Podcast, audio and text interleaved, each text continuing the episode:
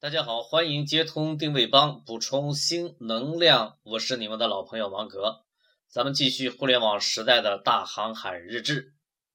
定位经典阅读从这一期开始做一点小调整，考虑到收听的习惯，我对节目做了切割，分为经典阅读和评注两部分，呈现为 A、B 配结构。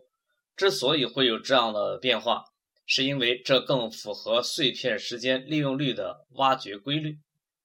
另外，再次提醒，定位理论是一套非常有效的系统工具，相信磨刀不误砍柴工的小伙伴们，请下点功夫掌握它。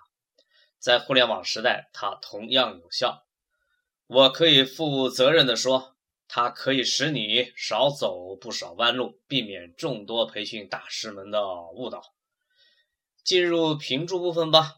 芒格出品，希望小伙伴们喜欢。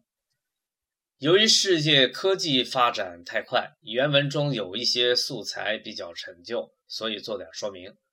原文说，IBM 首先成为计算机领域里的蓝色巨人，当时代表着大型机。后来，个人电脑开始崛起，也就是我们所说的 PC 机上。呃，又诞生了众多公司与 IBM 抗衡。今天的小字辈儿就更小了，已经从 PC 中心转移到了手机中心。当然，我们这里说的是乔布斯重新定义的那个手机的含义。接下来会轮到谁呢？各种穿戴设备，眼镜、手环、耳机，啊，手表，啊，都有可能。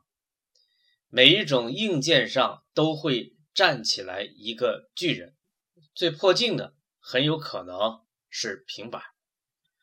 计算机的发展是有脉络可循的，就是沿着延伸我们人类的能力的方向在前进，一直都是这样。还有一条越来越清晰的主线，就是连接。科技也一直在朝这个方向前进，而今天。这个方向似乎成为了更重要的主干方向，因为我们人类开发出来的生产能力已经变得足够强大了，而且有种种迹象表明，这根主线直接朝向人类大脑的利用力在坚定不移的挺进之中。期待平板上诞生的巨人吧，它不会是苹果，也不会是三星，更不会是小米。让我们拭目以待，这也是身处互联网时代的定位研究时应该有的直觉。原文中还提到了吉列这个全球剃须刀生产商，他非常重视竞争对手从不同的方向上发起的进攻，因为他知道那条没有人走过的路很有可能诞生一个最大的竞争对手，甚至革了自己的命。哥伦布走了相反的方向，结果发现了新大陆。这就是分化的力量，只是我们在品类创新上应用了这一大自然给人们的启示而已。这是一股无可阻挡的力量。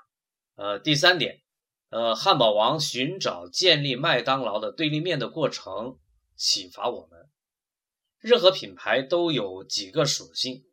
在第一属性上不适合建立对立面时，我们可以选择在第二属性、第三属性上去试试。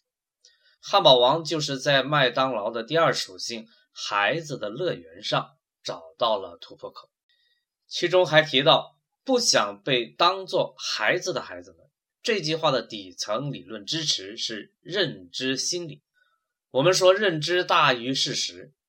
小米说：“为发烧友而生，谁是发烧友？其实没有一个技术上的标准的横线，谁认为自己是，谁就是。于是乎，一个很懂技术的手机控，他不一定是发烧友，因为他自己不那么认为；而一个技术比他差很远的人，很有可能是发烧友，因为他自己认为自己的温度够高。”并且很享受高烧带来的独特的满足感。你看，发烧与不发烧，更多取决于人们自己的感觉与判断。原文的最后是这样一句话：汉堡王的新概念将使麦当劳的董事们闻风丧胆。一个富有成效的营销计划就应当有这样的作用。这其实是可以提取出来，成为一条帮助我们判断一个定位主张是否有效的规则。对你的定位，如果引起了行业老大的紧张，就表示你的进攻非常有效。正像余额宝让银行业集体紧张起来一样，请沿着这个方向继续大踏步前进。最后提点儿学习方面的建议：谁让咱的第一专业是教育呢？我们读经典时要带着问题去读，并且要从中提取可以作为工具的模块，做好归类，不断的丰富自己的工具包。啊，这就是全球最牛的咨询机构麦肯锡的不传之秘。你还可以用上互联网迭代的思维，让思想如同一粒种子那样去生长。先是第一代一点零，然后在实践中继续发酵，你会发现二点零、三点零会如期而至。重要的是，你要先把那颗种子种下去。对，生长不仅要阳光雨露，还需要点时间。对你而言，还需要一点耐心。发扬工匠精神，死磕到底。这里是全球唯一定位理论专业电台——定位帮。感觉好就请转发至你的朋友圈。